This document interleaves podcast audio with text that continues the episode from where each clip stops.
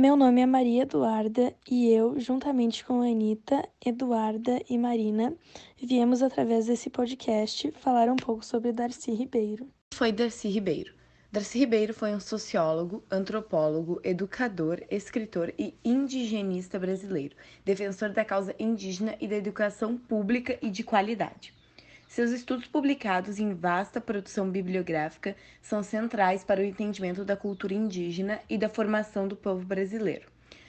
Darcy Ribeiro também escreveu romances e entrou para a Academia Brasileira de Letras por suas contribuições literárias. Dentre seus grandes feitos estão a criação do Museu do Índio, a fundação da Universidade de Brasília, a UNB, a criação de um amplo, amplo projeto de educação em tempo integral, no Rio de Janeiro, junto ao governador Leonel Brizola, a fundação do Parque Nacional do Xingu e a participação na criação de, da Lei de Diretrizes e base, Bases da Educação Brasileira. Darcy Ribeiro foi um defensor da democratização do ensino público e de qualidade para todos. Ele trabalhou no Ministério da Educação e da Cultura, sendo um grande articulador do ensino no Brasil. Ele aprofundou na análise das comunidades indígenas, na área da antropologia. O principal conceito difundido por ele foi o de identidade cultural.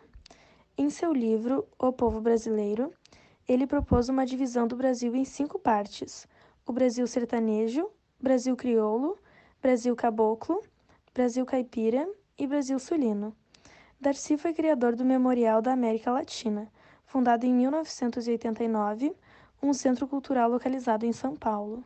Dentre seus principais feitos estão a criação do Museu do Índio, a fundação da Universidade de Brasília, UNB, a criação de um amplo projeto de educação em tempo integral no Rio de Janeiro, junto ao governador Leonel Brizola, a fundação do Parque Nacional do Xingu e as participações da criação de leis, diretrizes e bases da educação brasileira. Darcy Ribeiro foi o primeiro reitor da instituição educacional, que até hoje é referência em pesquisas acadêmicas em todo o Brasil. Ele foi eleito senador da República, função que exerceu defendendo vários projetos, entre eles uma lei dos transplantes, que, invertendo as regras vigentes, um, torna possível usar os órgãos dos mortos para salvar os vivos. Publicou pelo Senado Federal a revista Carta, onde os principais problemas do Brasil e do mundo são discutidos.